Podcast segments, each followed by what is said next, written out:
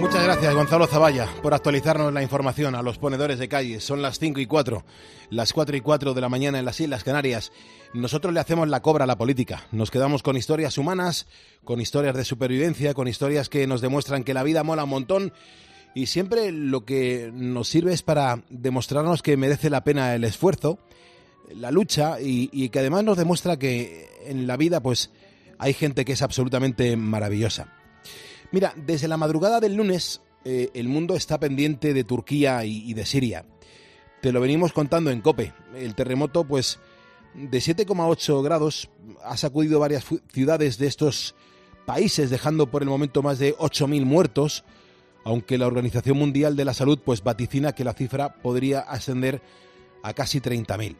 Claro, este terremoto arranca la madrugada de domingo a lunes cuando estábamos empezando prácticamente este programa de radio y ya empezábamos a sufrir y a, sufrir por, la gente y lo que estaba sucediendo.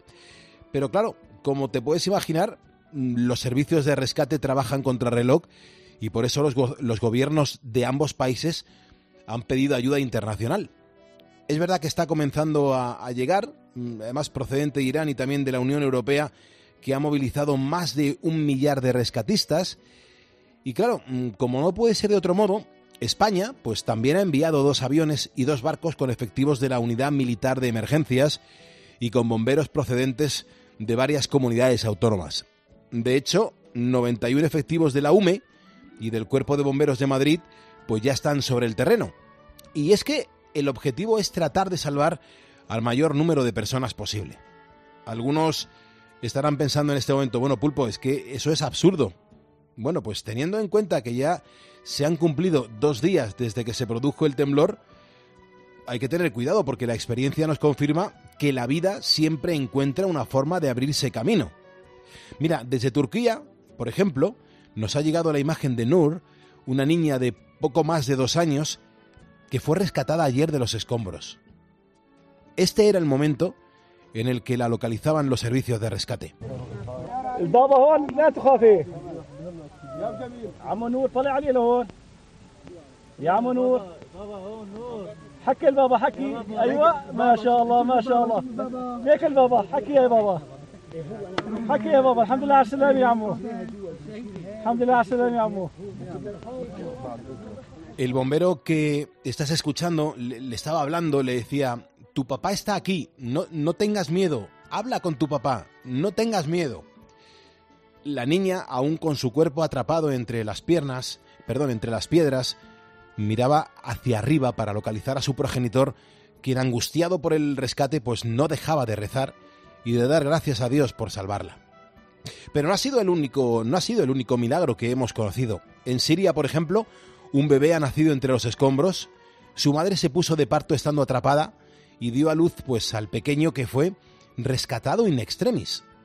En el vídeo se ve cómo un hombre le saca de entre las piedras y lo lleva hacia una ambulancia con el cordón umbilical todavía colgando. Lamentablemente su madre ha fallecido.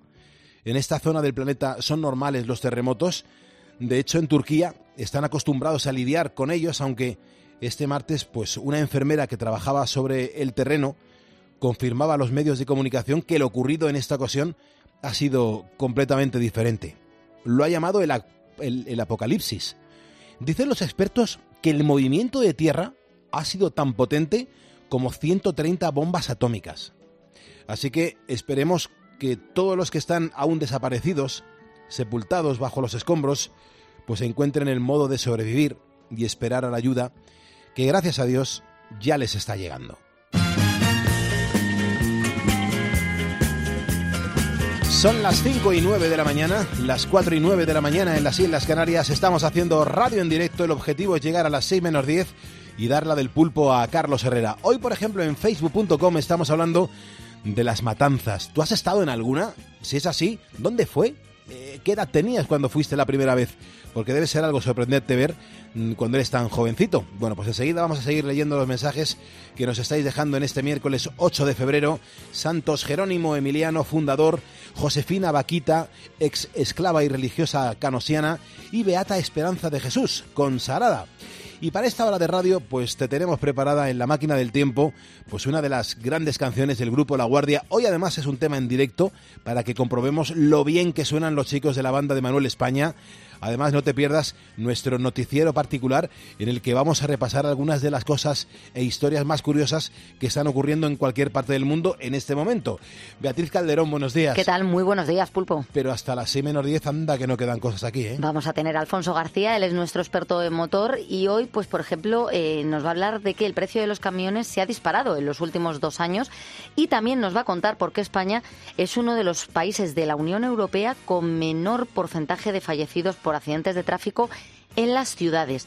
Pero claro, cuidado, no nos dejemos eh, de dar, no empecemos a darnos ya palmaditas en la espalda, porque Alfonso nos cuenta que esto está cambiando. Empezamos a tener muchos más fallecidos. Bueno, pues a ver qué es lo que nos cuenta Motorman dentro de un rato. Yo doy la bienvenida y las gracias a los ponedores que en estos minutos se acaban de sumar a nuestro facebook.com barra poniendo las calles, para que veas que no estamos solos, que no somos bichos raros.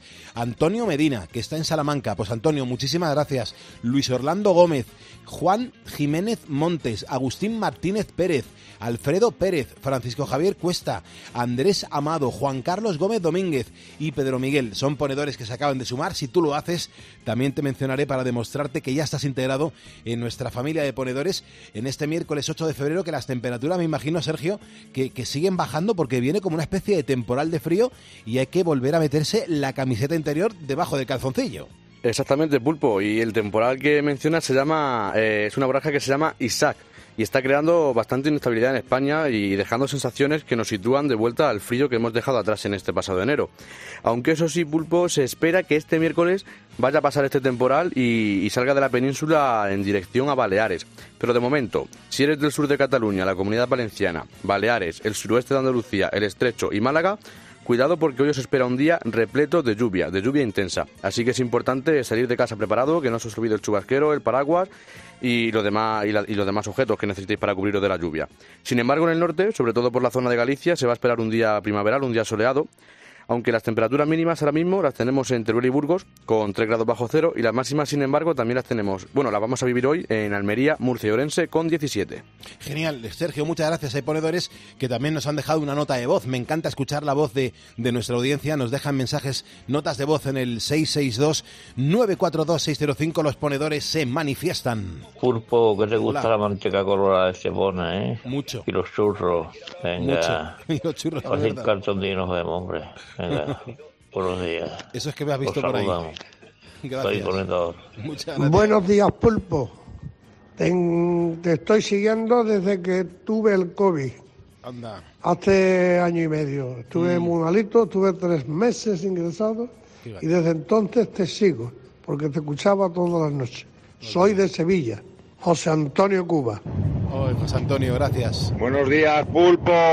tenerte, José. Buenos días, soy ponedor. Muchas gracias. Buenos días, Pulpo. Hola. Soy Vicente de Gatoa. Vamos a ver, soy el que ha hinchado el globo este chino. Me he pasado ahí dos semanas ahí hinchando. ¿sabes? Soplando, ¿no? Eh, hombre, y por lo que se ve, por lo que se ve, ha dado buen resultado. Que se ha cruzado medio mundo. Vale, pues, soy ponedor. Muchas gracias. Mensajes que nos habéis dejado en el 662-942-605. No hagas pereza, déjanos una hora para que te escuchemos mañana a esta hora. Pero ante todo, recuerda que si me estás escuchando ahora es porque eres un ponedor y que juntos vamos a por el miércoles. joyas,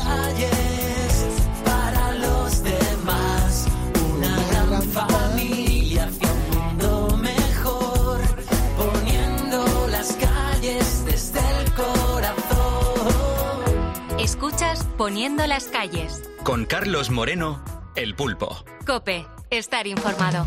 Hoy los ponedores hablando de su primera experiencia en torno a una matanza. Están que se salen, que están contando, vean. Bueno, María Rita, que dice que en el Torbiscal, en un pueblo extremeño, una matanza se ha impuesto ya por muchos pueblos en la región para que no se pierdan las tradiciones.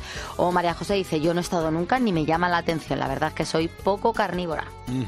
Muchos mensajes, eh, mucho feedback con nuestra audiencia y nosotros encantados de tenerte a nuestro lado. He vuelto, se acabó este descansito, ahora toca caminito de guitarras y sombrero. He vuelto, He sacado de mis recuerdos el negro de mis camisas, mis pendientes, mis vaqueros. He vuelto. Han pasado unos tres añitos y todavía hay gilipollas que creen que me estoy muriendo. He vuelto. Ya está aquí la poesía con su pena y alegría, con su risa y lamento. He vuelto. Buenas noches, bienvenido. Gracias porque me he sentido como si todo este tiempo estuviera ahí en la boca, en el alma y en la mente de todos los barrieros. Por estar a mi ladito en tan duros caminitos y es por eso que hoy he vuelto. He vuelto de la mano del levante, del aroma que en mis calles deja un pueblo marinero. Con un toque de locura, con remedio y con las curas para los males de un te. Y hasta aquí otra vez el barrio, mil veces daré las gracias y hoy por fin digo, he vuelto. He vuelto. Y nuevo disco bajo el brazo, ya verán como un payaso habla de sus sentimientos. He vuelto. Oirán como repaso alegrías y fracasos que he tenido hasta el momento. He vuelto. Qué bonito ver personas que a mi música la asoma, soplo, vida, luz, aliento. He vuelto, porque el calor de los míos ha calado en mi sentido y es por eso que hoy he vuelto. He vuelto, pese que sé que hay personas que brindaban y apostaban cuando me iban aburriendo. Todavía en estos tiempos no saben clasificarme si hago rock o hago flamenco. Simplemente suena al barrio y es un don que me permite hacer la música que siento. He vuelto, siempre he visto con respeto que han corrido malos tiempos para el chico del sombrero. Más a nadie he señalado cuando nunca tuve al lado los favores para otros vientos. Lo importante es que he luchado por llegar donde he llegado y es por eso que hoy he vuelto. Canten conmigo. El viento mi saludo a los ponedores que están ahora mismo con un volante entre las manos, los transportistas, los camioneros, la gente que está en las áreas de servicio, la gente que está en la carretera con las grúas, los currantes que están levantando España y que están ahora mismo en los mercas. Es curiosísimo el, mundo de la matanza. Es verdad que mm, para mucha gente, y, lo entiendo perfectamente, eh, ven esto como una auténtica animalada. Se sufre mucho y, les entiendo. También entiendo a la gente que, que quiera pues eh, defender lo que es una tradición y que, y que se ha llevado haciendo de- desde hace un montón de años. Hoy estamos hablando de si alguien ha estado en esos momentos de matanza y estoy alucinando porque muchísima gente, vea, nos están dejando mensajes en torno a esa primera vez, sobre todo. Enseguida vamos con los mensajes de la matanza, pero deja que te lea el de Miguel Ángel. Eh, él es un médico de Plasencia y ayer nos mandaba un saludo de parte de, de los médicos del hospital porque dice que cuando están de guardia y tienen un ratito para cenar, lo que hacen es que aprovechan para escuchar un poquito el programa, poniendo las calles. Así que mándales un, un saludo porque seguro que a- ahora hay algún médico que ha parado un momentito de su guardia y está ahí con los auriculares. Hombre, es una gozada saber que, que en sus descansos pues, pues tienen tiempo de escuchar la radio, la responsabilidad que tienen y sobre todo lo agradecidos que les estamos a los médicos, a las enfermeras, a los enfermeros, lógicamente, que se la están jugando y el servicio nocturno, la gente que están en los boxes echando un cable, pues el trabajo es fundamental. Con lo cual, desde este programa, lo que mm, os podemos decir es que os damos las gracias, os felicitamos por lo que conseguís y la responsabilidad que tenéis para que todo vaya bien a la gente que lo está pasando mal. Así que os mandamos desde aquí, Bea, un, un abrazo. Tú estás conmigo, ¿no? Sí, un beso y un abrazo para todos ellos, sobre todo para Miguel Ángel, que nos ha Claro escrito. sí. Eh, bueno, tenemos mensajes sobre la matanza. José Miguel Matías Moyano, por ejemplo, nos ha escrito y dice, vamos a ver, Pulpo, mira si habría asistido a la matanza, Mm. que es que mi padre era el matarife del pueblo. Unos 80 cerdos mataba al año, incluidos los de casa. Mucho esfuerzo para una persona que además tenía una ganadería de ovino donde tenía que atender primero lo suyo y luego iba casa por casa a hacer la matanza. Nosotros somos de un pueblecito, nos cuenta José Miguel, pequeño, de la provincia de Valladolid, Pedrosa del Rey, y eran unos días de muchísimo trabajo, tanto para los hombres como sobre todo para las mujeres, porque matar los cerdos eh, luego conlleva también quemarlos, lavarlos, abrirlos, colgarlos, después despreciar pieza por pieza, picar la carne, mezclar la carne para, para chorizos y salchichón y muchas cosas más. Así que es que llevan mu- mucho trabajo ¿eh? esta fiesta. Claro. Son las 5.19, las 4.19 de la mañana en las Islas Canarias. Hacemos radio en directo y tenemos un juego, el juego del podcast, donde puedes participar de una manera diferente en demostrar que estás aquí con nosotros, levantando España cada madrugada. Y te lo ponemos muy fácil, Sergio. Yo creo que esto del podcast, el juego del podcast, no es complicado. Pues Pulpo, no es complicado para nada. Y lo único que tienen que hacer es, bueno, Primero lo voy a explicar para quien lo sepa, antes de, decir lo que tienen que hacer, para quien no lo sepa, perdona. Nosotros lo que vamos a hacer es escondemos diferentes palabras en los podcasts del programa y, van todas relacionadas con una temática. Suele haber eh, cinco palabras. Esta semana la temática son cinco regalos típicos que se regalan para el día de San Valentín, el día de los enamorados, que faltan nada y menos. Así que si quieres jugar con nosotros y ganar un premio mm, bastante chulo, no es que lo diga yo, es que lo es, pues solamente tienes que entrar en cope.es, en poniendo las calles y escuchar el programa todos los días. Porque las palabras no se dicen en directo, como te digo, son en los podcasts. Una vez que tengas las pistas, en este caso las cinco pistas, mi consejo, las apuntas porque para ganar hay que decirlas por orden. ¿Y qué debes hacer? Enviar un audio o una nota de voz al WhatsApp del programa. Y si no lo tienes, pues te lo digo ahora mismo. Mira, es este. 662-942-605. Muchas gracias, Sergio. 5 y 20, 4 y 20 en Canarias. En este momento están ocurriendo cositas. Beatriz Calderón, eh, cuéntanos porque hay cosas que son absolutamente increíbles. Claro, pasan cositas increíbles. Enseguida vamos con ellas. Voy a hacer un pequeño inciso como información de servicio, que me parece importante. Si sales ahora de casa, si eres un ponedor y sales ahora de casa, vas a coger el transporte público, por ejemplo, tienes que saber que ya no es obligatorio llevar mascarilla. ¿Dónde ya no te pueden obligar a llevarla? Para que los ponedores lo sepan, que hay alguno que, ha preguntado. Pues además de los taxis, en el autobús, en el metro, en los trenes y en los aviones, tampoco es necesario que la lleves en ópticas, en ortopedias y centros de audioprótesis. Estamos hablando de obligación. Tú la puedes llevar en todo momento cuando te dé la gana, que tampoco te pueden decir nada. ¿Dónde sí es obligatorio llevarla? Para que la gente la lleve en el bolsillo. En hospitales, en centros de salud, en farmacias y también en clínicas estéticas y de fisioterapia y si vas a ver a un familiar a una residencia de mayores. ¿eh? También es obligatorio llevar ahí mascarillas, que hay algunos que tienen un poco de follón. Ayer, por ejemplo, conocíamos la noticia de un hombre que había tenido un altercado en una farmacia de Madrid porque no se quería poner la mascarilla. Vamos a ver, no en las farmacias, en los centros de salud, en los hospitales. Es obligatorio, es decir, tienes que llevarla porque si no se te pueden impedir el paso. Y, yo mi recomendación, yo por lo menos lo que lo que hago es que yo sigo con la mascarilla en entornos donde hay mucha gente, en entornos donde es un espacio muy cerrado y, y no hay mucha ventilación el virus está todavía por aquí, no nos tenemos que confiar, con lo cual la mascarilla en el bolsillo no viene, no está de más llevarla mm, para estas situaciones, en las farmacias, en los hospitales, en los centros de salud y sobre todo con nuestra gente mayor, que la gente mayor hay que cuidarla y hay que respetarla y sobre todo hay que protegerla.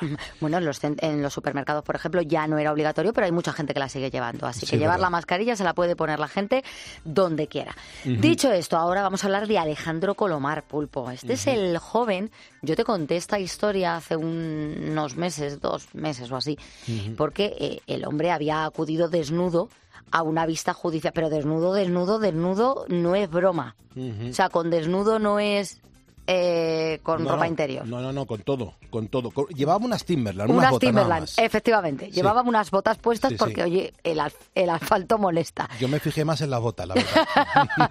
Pero el hombre iba desnudo como Dios le trajo al mundo eh, a una vista judicial, siendo fiel, por cierto, a la denuncia que habían presentado contra él por exhibicionismo. Claro. Y él dijo, pues me voy a presentar tal cual.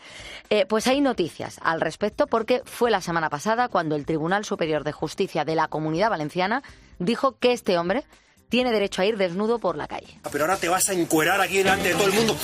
Pues sí, pues al parecer se va a encuerar aquí delante de todo el mundo y además está en su derecho. Claro. Yo si la legislación no te obliga, o sea, no te, no te lo impide. Claro. Yo te voy a contar, la historia tiene miga. Todo comienza los días 23 y 24 de febrero de 2020, previo a la pandemia. Cuando Alejandro decide salir por las calles de su localidad, Aldaya, como Dios le trajo al mundo. La policía municipal le llama la atención y como él se niega a regresar a su casa y vestirse lo que diríamos decentemente, le multan. Ni corto ni perezoso, el hombre dice, pero me vas a multar tú a mí porque yo salga en bolas a la calle, que estoy en todo mi derecho. Recurre.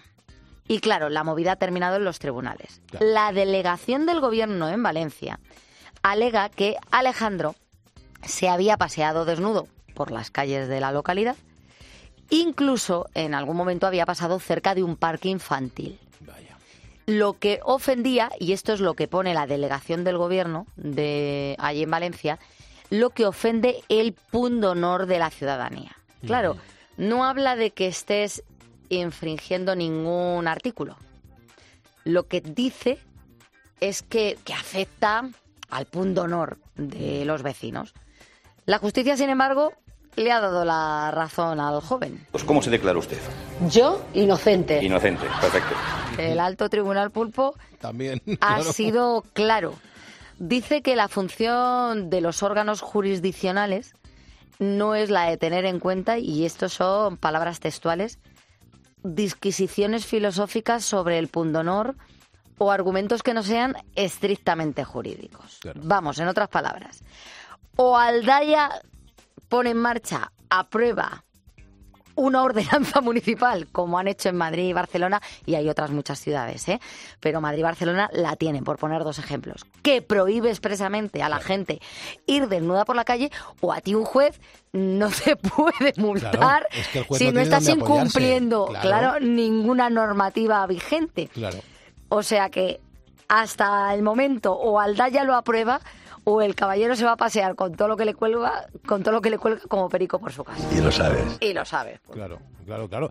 Y, y es que lo- legalmente lo puede hacer. Es que legalmente lo puede hacer. Pero vamos. Eh, otra cosa es que cambien la ordenanza. Ah, y, eso ya será otra historia. Claro, y ya, entonces ya el juez tendrá una normativa, una ley donde ¿Dónde dice, vas no, a us- aquí usted no puede hacerlo, mire, léela, léalo, aquí no lo puede hacer. Eso es. Es que hay veces que muchas veces nos, nos metemos con los jueces, así en general, ahora que hemos tenido mucho lío. Nos metemos con los jueces, pero ellos aplican Claro, lo que lo, lo, lo que, hago- está ah, aprobado. Claro, lo que el gobierno ha decretado, claro. y es no se puede aplicar otra cosa, pues no se lo pueden inventar. Claro. Así que bueno, nos vamos con la música, Pulpo. Lo Venga. prometido es deuda. Ayer dije que íbamos a escucharla. Y es que Beyoncé ha hecho historia esta semana al convertirse en la artista con más Grammys de la historia. Tiene 32.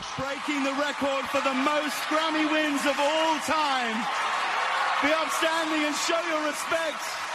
It's Renaissance, Beyonce. Pues así es, Pulpo. Parece que no es suficiente. ¿eh? Tiene el récord, tiene 32 Grammys. Pero hay movida promovida. Hombre, claro que lo hay, por supuesto. Beyoncé es la artista con más Grammys, pero no tiene el más importante. Nunca ha ganado el premio al mejor álbum. Y su marido, Jay-Z, ya ha salido a quejarse y a decirse y a decir que eh, los Grammys pues eh, han perdido una gran oportunidad no dándoselo este año. Como sabes, en esta ocasión lo perdió frente a Harry Styles, Buenísimo. al que escuchábamos ayer, que también es un discazo. Eh, y eh, no es la primera vez que lo pierde. Ha estado nominada en otras ocasiones eh, y en una ocasión lo perdió con Adele, en otra con Taylor Swift. Vamos, que es la que más Grammys tiene, pero no tiene el gordo, el importante. ¿Qué le vamos a hacer? Bueno, no lo puede tener todo porque esta mujer lo tiene prácticamente todo. Eh, a ver si consigue, consigue directamente ese, ese Ya que se lo den sin más. Claro, que necesita porque vamos, tiene un montón de Grammys. mm, Le podían dar Grammys por todo lo que es ella. Son las 5.27, 4.27 en Canarias. Gracias por estar en la cadena Cope. Yo soy Carlos Moreno, el pulpo. Tú por escucharme recuerda que eres un ponedor y entre todos estamos remando en la misma dirección para ponerle las calles a España. ¡Viva España! I got pearls beneath my legs, lips my hands, my hips. I got diamonds beneath my thighs, where his ego will find bliss. Can't find an ocean deep that can compete with cinnamon kiss. Fire beneath your feet, music when you speak. You're so unique. Unique. That's what you are. Carlos Moreno, El Pulpo. Poniendo las calles. Cope, estar informado. ¿Has escuchado a Herrera? Hay nueva subida del salario mínimo. No provocará más paro, pero a lo mejor, dicen los expertos, puede impedir que se cree más empleo. Estamos en Albacete. Aquí estamos nosotros con Manuel, que es un viticultor. Bueno, pues nos supone un mayor coste al sector nuestro. Manuel, el campo, el sector primario, puede ser el que se vea más afectado de todos por esta subida. Yo creo que sin lugar a dudas. De un empresario a un empleado que está cobrando el salario mínimo. Estamos en Vigo. Los meses, por ejemplo, de septiembre con dos niñas se hacen muy cuesta arriba. No sabes ni cómo llegar. Que suba el salario, estupendo. Cualquier ayuda. Eso de lo que todo el mundo habla lo encuentras de lunes a viernes, de 6 a 1 del mediodía en Herrera Incope. Con Carlos Herrera.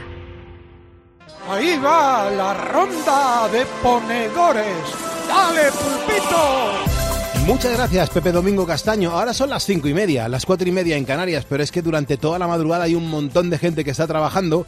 También hay un montón de gente que está buscando trabajo, pero eh, ahora leemos pues los mensajes y escuchamos los mensajes que los ponedores nos van mandando en torno a las actividades profesionales en que curran nuestros ponedores. Por ejemplo, Juan Carlos dice que está en Cádiz, nos da los buenos días, dice que él ahora mismo está con el camión de basura escuchándonos y dejando siempre las calles limpias para todos. Dice que mm, bueno, que muchísimas gracias por este programa que hacemos cada madrugada aquí en Cope. Ángel lo tenemos conduciendo un autobús, dice, aquí me tenéis llevando a ponedoras, a mujeres, a trabajar en un almacén agrícola. Qué bueno. Muy buenos días, ponedores. Hola. Sonido en exclusiva para vosotros, de pan recién sacado del horno, desde ISO. Soy Antonio y soy ponedor. Muchísimas gracias. También nos escribe María, que está en Madrid. Dice, hola Pulpo, soy una conductora de metro que ahora mismo voy para el trabajo. Hoy me toca por la línea 6, vamos a por la mitad de la semana y siempre despertando con vosotros. José Manuel, que ha salido de Córdoba hace un rato y va a dirección San Clemente. Soy otro ponedor de Acotral. Buenos días, Pulpo. Soy de Guatemala, pero vivo aquí en España hace nueve años. Soy vigilante y me encanta su programa. Mi nombre es Luis Estuardo Aldana. ¡Saludos! Muchas gracias, hermano. También nos manda un mensaje Andrés, que es ganadero. Dice que ahora mismo va camino a la finca, que le alegramos mucho siempre su jornada. Dice Pulpo, a ver si pasa pronto la viruela bovina y ningún ganadero lo pasa mal. Yo soy un gran ponedor. También Pepe Núñez, que yo creo que le ha dado envidia de Miguel Ángel. Él eh, nos escucha desde el quirófano del Hospital Virgen de las Nieves en Granada. Qué bien. Buenos días, ponedores. Soy Trinidad de Madrid, conductora de VTC. Llevo desde las 2 de la madrugada y llevando gente al aeropuerto que tienen que llegar a las reuniones. Un saludo y gracias por el programa. Gracias a ti por escucharnos, por mandarnos esta nota de voz al 662-942-605 y por demostrar con tu actividad profesional que también eres una ponedora de calles. Que tengas una gran jornada. Los mensajes que hemos recibido en el día de hoy y que no han sido leídos o escuchados, pues los metemos en la nevera y mañana jueves los recuperamos para que los podamos compartir en este programa de radio. Nuestra máquina del tiempo, que esta semana la hemos detenido con canciones del grupo granadino La Guardia. Es verdad que cada día es una importante composición la que escuchamos y, bueno, pues hay que decir que mm, hoy, por ejemplo, la canción es del año 2004. Este grupo se forma en el 82, con Manuel España a la cabeza, con Juan Enrique Moreno y con Carlos Gilabert bajo el nombre original de La Guardia del Cardenal Richelieu. Pero claro, hay que contar que con el tiempo se han convertido en una banda mítica que ha sabido reinventarse, lo que les ha permitido mantenerse en los escenarios pues más de 40 años. Mira, para que te hagas una idea de cómo fueron sus inicios, los primeros contratos los firmaba el padre de Manuel España, el líder de la banda, porque este solamente tenía 15 años. Sus canciones tienen aire, aire country, pero sin dejarse llevar por un único estilo. Bueno, pues hoy miércoles nos quedamos con los mapas siempre mienten de su disco en directo ahora. Canción preciosa que cuando interpretan en directo no te imaginas lo que el público levanta las manos y se emociona con esta canción. Sube la radio y disfruta. Pasaron tantas horas buscando su. Nos dijimos tantas cosas que el viento se las llevó. De rosas que los.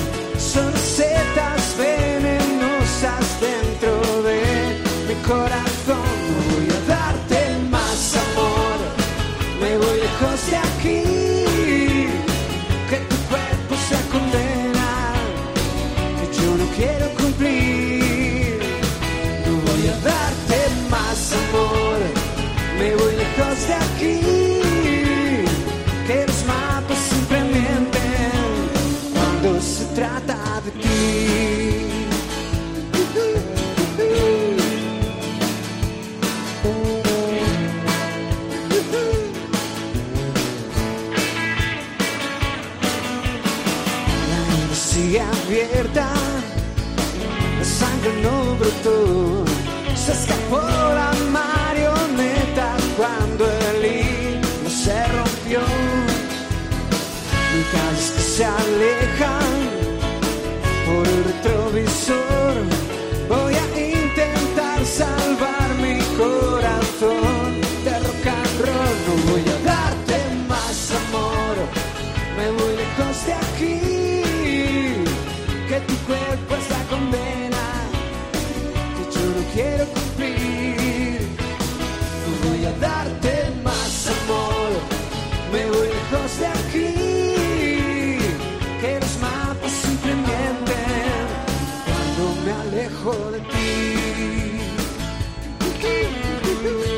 El teléfono del estudio es gratuito, 950-6006, márcalo, entra en directo y ya sabes que el diploma oficial de ponedor de calles te lo vamos a enviar como demostración de que aquí estás levantando España un poquito antes de Carlos Herrera. Él continúa a las 6 de la mañana, a menos 10 y le damos la del pulpo y entre todos, pues oye, estamos poniendo en marcha cada madrugada este país llamado España. Vamos a abrir el teléfono, ahí está José Ramón.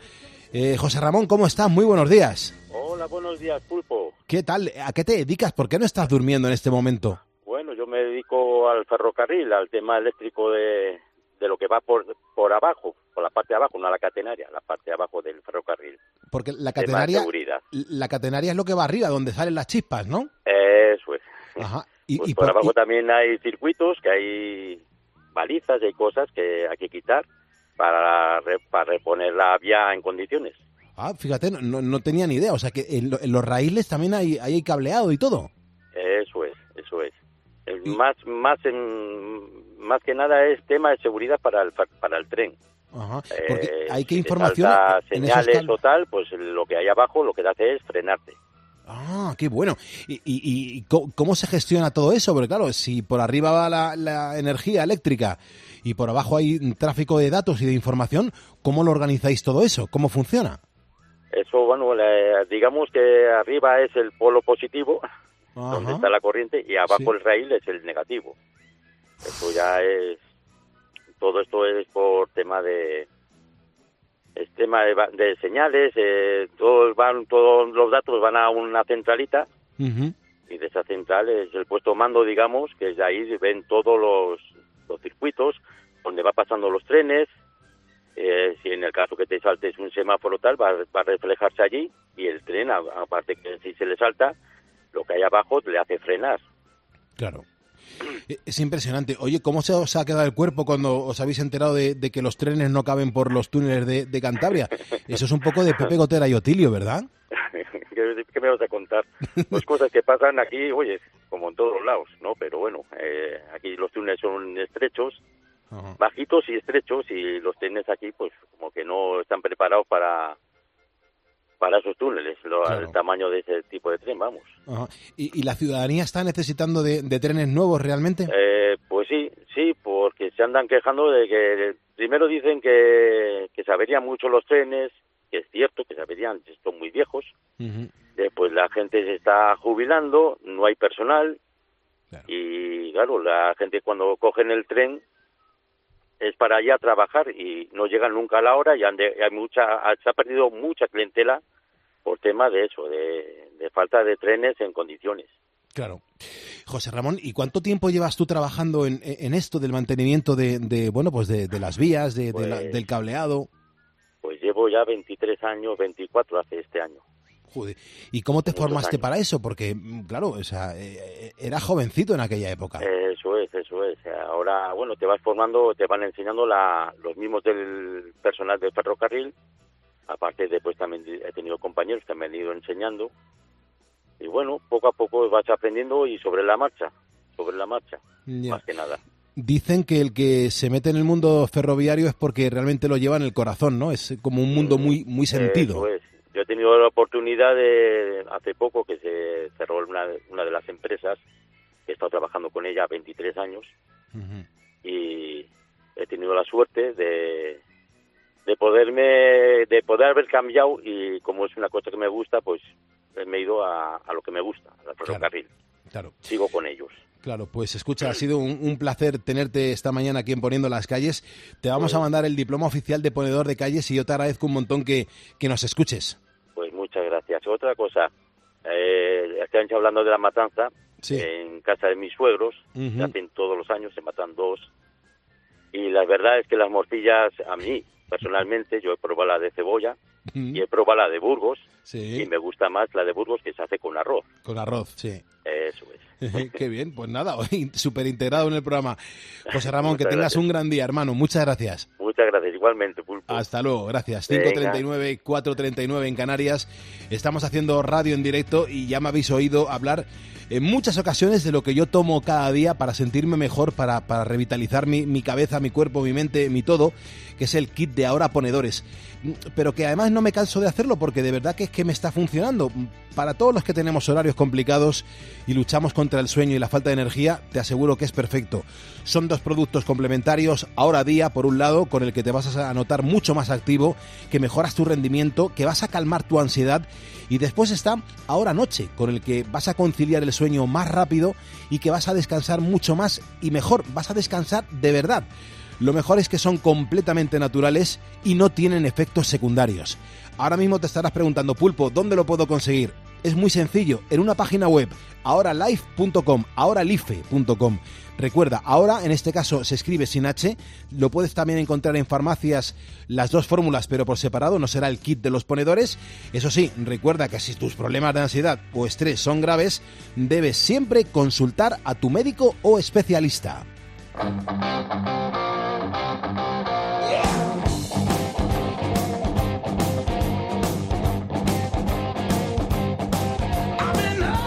Nos vamos acercando a dar la del pulpo, pero los miércoles eh, toca hablar del mundo del motor. Tenemos al mejor Alfonso García Motorman. Muy buenos días. Muy buenos días, Pulpo. Además arrancamos en este día porque ya están en marcha los nuevos exámenes para ser transportista. Además ahora con, con las convocatorias para hacer las pruebas durante todos los meses del año. Sí, sí, exactamente, efectivamente. La gran mayoría de las eh, comunidades autónomas han puesto en marcha un sistema de examen oficial con convocatorias para hacer las pruebas todos, todos los meses del año frente al sistema anterior en el que solo se convocaba examen una o dos veces al año. Bien, ahora se puede elegir libremente la fecha en que queremos realizar dichas pruebas a lo largo del año. Recordemos que tras la sentencia del Tribunal Supremo que eliminó el requisito de antigüedad para acceder por primera vez al sector del transporte y la desaparición del requisito de flota mínima en 2019. Por tanto, en la actualidad el título de competencia profesional para el transporte es el único requisito tanto para ser transportista como para trabajar de operador intermediario de transporte por carretera. Perfecto. Estoy dándome cuenta aquí que, joder, qué cantidad de transportistas nos están escuchando y nos están ahora mismo escribiendo. Por ejemplo, Fidel, eh, que va con un Scania por la carretera de la Roda en dirección a Madrid cargado de pintura. Me, me- me encanta porque hay un montón de, de gente de este sector que nos está escuchando. Y de Miguelitos, claro, en la Roda, unos Miguelitos maravillosos, pero claro, mojados ahí en pintura igual no están tan ricos, ¿eh? Pues claro, porque este transportista va con, con la pintura. Pero bueno, en cualquier caso... En este caso para la familia. Hombre, claro, por supuesto que sí. Y luego otra cosa que es importante y que además es preocupante para los mm, transportistas, resulta que, que el precio de los camiones pues se ha disparado en los dos últimos años, a lo que además hay que sumar la subida de los costes financieros, Motorman, mientras el gobierno eh, sigue empeñado en su transición. Sí, su transición ecológica, energética, pues bien, la inflación, los largos plazos de entrega y la subida de los precios hacen más difícil renovar o ampliar la flota de camiones necesarias para la actividad eh, de este país. En los dos últimos años el precio de los camiones eh, pulpo ha subido un 40% según Faconauto, que en parte se compensa con la reducción de hasta el 10% en consumo de gasóleo en los nuevos eh, camiones, en los nuevos modelos. Pero el otro problema es que el transportista tiene que esperar un plazo de entrega para que le den el eh, nuevo camión entre tres y cuatro trimestres. El año pasado, por otro lado, se vendieron casi 23.000 camiones con un crecimiento del 13%. De todas formas, el parque de vehículos industriales contempla que la edad media en España es de 13,5 años, en concreto casi 500.000 camiones eh, tienen más de 10 años, es decir, el 58% de los que circulan por nuestras vías. Genial. Luego, además, hay que también contarle a los ponedores en este momento que, que, bueno, que España efectivamente es uno de los países de la Unión Europea con menor porcentaje de fallecidos por accidentes de tráfico en las ciudades, pero parece, Alfonso, que desgraciadamente están aumentando. Sí, eh, somos el segundo, como decías, el segundo país de la Unión Europea con menor mortalidad en tráfico urbano. Nuestra tasa es de 8,3 personas fallecidas por cada millón de habitantes, justo detrás de Suecia, con el 4,8 eh, de personas, según la información del Observatorio Europeo de Seguridad Vial de la Comisión Europea. Pero la mala noticia, decías, es que eh, España es uno de los países donde más ha aumentado un 3% entre 2011 y 2020, y eso que no contempla el supuesto efecto positivo de la introducción del límite de los 30 kilómetros por hora que se empezó a aplicar en mayo de 2021. Otro dato en Europa es que más de la mitad de los fallecidos en tráfico urbano, en circulación urbana, son peatones, ciclistas, motoristas y patinetes, mientras que las cifras más altas están en Alemania y Dinamarca con el 79% y España con el 78%. Pero recordemos que los accidentes urbanos e interurbanos deben preocuparnos y mucho, sobre todo por la falta de respeto de los conductores a peatones y la de las imprudencias de peatones, ciclistas y patinetes que van en aumento. Sí, pero también hay que reconocer que hay mucha gente que, que cruza mal, ¿eh? que cruza por cualquier sitio, que no respeta el paso de cebra, que se piensa que porque haya unas líneas dibujadas en el asfalto tiene todo el derecho del mundo, que lo tiene, pero al menos tiene que comprobar que el coche te ha visto y que se va a detener. Hay mucha gente que, que cruza sobre seguro y, y luego vienen las sorpresas y las desgracias, porque las desgracias posiblemente sea para el peatón que está cruzando, pero también lo que le deja al conductor que se lo lleva por delante es tremendo. Eso es para toda la vida. ¿eh? Ya lo creo. Hay mucho despistado, mucho valiente y mucho con el móvil cruzando un paso de peatones o paso de cebra. Absolutamente de acuerdo contigo, Motorman. Eh, mira, hay una consulta de un ponedor que se llama Mario. Dice, Pulpo, estoy en Jaén, te estoy escuchando desde aquí, soy ponedor y además soy un profesional que utiliza el vehículo para trabajar cada día. Dice, me gustaría saber en qué consiste el renting y qué hay que tener en cuenta para contratarlo. Gracias y un saludo a Motorman. A ver, decirle a Mario que el renting es una fórmula de alquiler a largo plazo que evita los gastos de comprar un coche en propiedad. Es decir, que nunca llegas a ser propietario y donde se paga una cuota mensual donde están incluidas desde los gastos de adquisición y uso del vehículo hasta los de mantenimiento, revisiones, impuesto e incluso cambio de neumáticos. El renting, eh, su contrato es para todos, desde particulares hasta empresas, aunque estas últimas lógicamente tienen más ventajas, pueden obtener, eh, por ejemplo, eh, deducirse el IVA. En cuanto a los particulares, podemos cambiar de coche cada cinco años y decirle a Mario que podemos hacerlo con cualquier banco o financiera e incluso con, la, con el propio fabricante. Y para poder acceder a un renting, a un contrato de renting, tienes que demostrar unos ingresos mensuales que puedan hacer frente al pago de la cuota, no estar en la lista de deudores o acreedores y, por último, aportar un contrato de trabajo con una cierta antigüedad. Y ya para finalizar, porque hay que dar la del pulpo, eh, y a las seis en punto comienza Herrera en Cope, hay que hablar de los combustibles, de los combustibles alternativos, Motorman, porque se está proponiendo desde hace ya bastantes meses las algas como biocombustible y también como alternativa al coche eléctrico. Cuidado, ¿eh?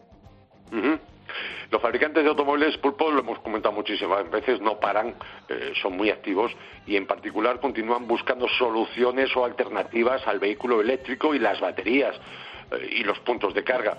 Eh, buscando tecnologías, investigando para lograr la neutralidad en carbono mediante el uso correcto del CO2, con el objetivo de encontrar, eliminar o reutilizar el CO2 absorbido. Y una de las soluciones podrían ser las algas que crecen absorbiendo CO2, pudiendo convertirse en biocombustibles. Es decir, que cada gramo de alga absorbe dos gramos de CO2. En concreto, la dreamo, que es un tipo de alga que se está cultivando para que absorba el máximo de CO2 posible, pues bien, el gigante Son, por ejemplo, dijo que ya podían producir, podrían producir unos 10.000 barriles diarios de biocombustible a partir de algas específicas que produjeran el doble de energía y además crecen más rápido. Por último, recordar que el primer vehículo del mundo impulsado, movido por combustible de algas, fue el Algaeus, un Toyota Prius híbrido enchufable, allá por 2010, y Mazda y las universidades de Hiroshima y Tokio están trabajando en ello.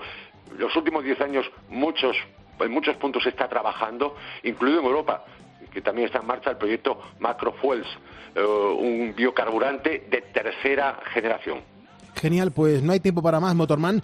Te agradezco un montón todo lo que nos cuentas cada, cada miércoles y cada lunes aquí en Poniendo las Calles. Yo me voy poniendo la sintonía de Darla del Pulpo. ¿Tú cómo te vas? Y yo saludando a los camioneros y poniendo el, intermitente.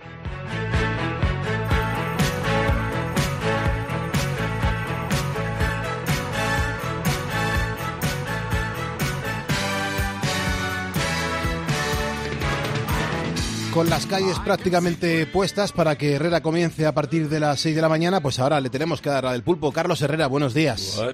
Tú no eres muy de country, ¿verdad? A ti el country eso sí que no te gusta.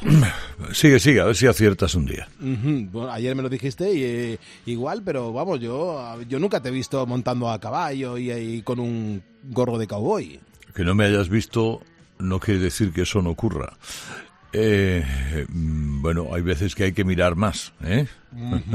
Vale, pues perfecto, vale. Ok, escúchame, hoy nos vamos a acordar de uno de los grandes de la música, el gran Garth Brooks. Este tío... Garth Brooks bueno, me enloquece, Garth Brooks. Bueno, mira, yo, yo me alegro. Dicen que este ha vendido muchísimos millones de discos más que Elvis Presley. Yo no digo nada. Eh, En mucho menos tiempo, muchos más millones de discos. Un tío que revolucionó el country y que se le fue la olla, se le fue la cabeza, que se apartó directamente para ocuparse más de su familia y que no hace mucho volvió gracias a un gran concierto que dio así un poco de refilón en Las Vegas y le sirvió para decir, oye, si es que yo tengo que estar aquí de nuevo en la música y, Sí, sí, sí. sí. y Es no un para tipo de vender. y no es un tipo muy viejo, ¿eh? No, ha cumplido ch- 61 años. Sí, por eso te digo. Yo, pues, a todos los que tenemos 60 yo los considero como unos chiquillos, ¿no? Desde luego que sí. Y, Desde luego que y sí. este eh, sí lo es, efectivamente. Pero el, yo tengo un par de discos de Garth Brooks nada más. Ujú. Eh, ha hecho muchos, ¿eh? Y, y la verdad que el, um, ah, me entusiasma. Es, es, es, es un estilo, es un sonido. Un sonido, Protagoniza un, un sonido, ¿no? Ujú. Crea un sonido él. Sí, yo creo que por ahí van los tiros, ¿no? Especialmente los que- 80, 80, 90. Por ahí Sí, y, y con esta canción sobre todo se situó fuera de Estados Unidos, porque el country es muy potente en Estados Unidos, pero eh, es verdad que es algo, un consumo minoritario el que se hace del country fuera de, de Estados Unidos. Allí es una auténtica religión, se podría decir. Ujú. Son millones y millones y millones las personas que lo viven y que lo sienten intensamente. Y este Brooks, pues perfectamente puede ser uno de los que, de los que gobierna este género. Este llegó a montar su propia mm, tienda de discos porque mm, dice que no puede vivir sin la música. Tiene una página web muy interesante, se llama Ghost Tunes. Y, y ahí puedes encontrar un montón de música, lógicamente especializada en el country. Ah. Tú sabes que en, en Nueva York, en Manhattan, por ejemplo, hay discotecas de country. Oh. Eh, bueno, te, te imaginas en Manhattan una disco pues gótica, otra Claro. dance, otra tal. No, no, de country, de country, que van con botas y sombrero Sí, y esas sí, cosas sí. y bailan el pues, como si bailaran canciones de Revolver aquí, ¿eh? Sí, sí, sí, sí, sí. Hombre, es algo muy particular. Yo recuerdo que hace unos ocho años presenté un evento en Collado Villalba, eh, un evento country, donde participó, un- oye, pues un montón de gente, sus 400, 500 personas, y era muy curioso porque los bailes que se hace esta gente, el country, eh, lo llevan a fuego también y tiene su mérito, que no están en Estados Unidos. ¿eh? Mm. Y hoy, además, quiero mm, traerte, Herrera, una canción de un tío que me parece un genio, que, que, bueno, pues a lo mejor mu- mucha gente no lo va a conocer, pero que con su experiencia musical de los Coasters, eh, realmente van a decir, "Oye, a mí esta canción me suena y mucho. Mira qué temazo, ¿eh?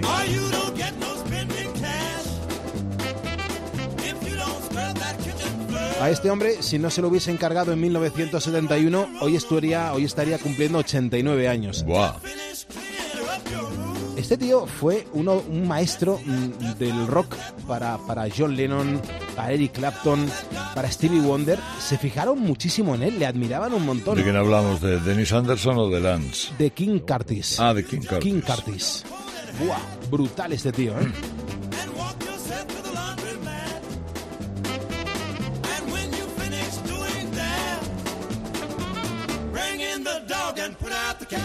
Y Herrera, para rematar, ¿qué te apetece más? ¿Un poquito de Joaquín Sabina y Joan Manuel Serrat o un poquito de Natalie Cole?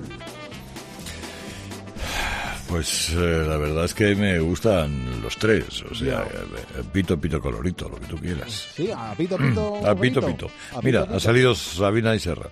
Ah, muy bien, perfecto. Pues precisamente aquí está sonando este pedazo de tema que me encanta cómo lo interpretan en un disco maravilloso, Herrera. Eh, todo aquel que ame a estos dos sinvergüenzas, en el mejor sentido de la palabra, mm, alucinan con este La Orquesta del Titanic.